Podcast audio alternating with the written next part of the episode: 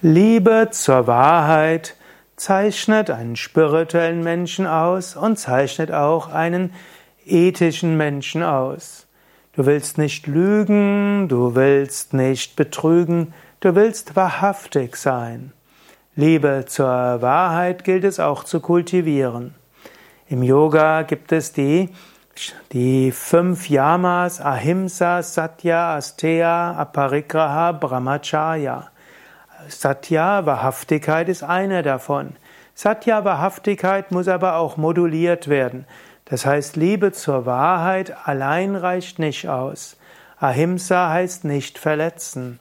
Asteya heißt nicht betrügen und nicht stehlen.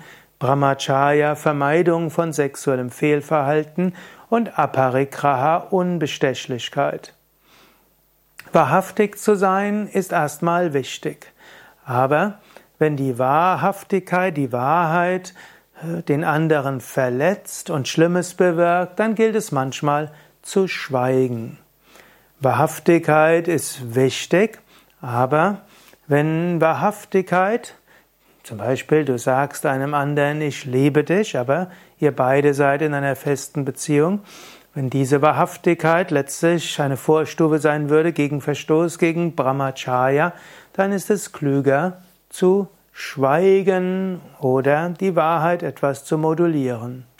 Liebe zur Wahrheit ist also grundsätzlich gut, aber sie sollte moduliert werden durch die anderen Yamas.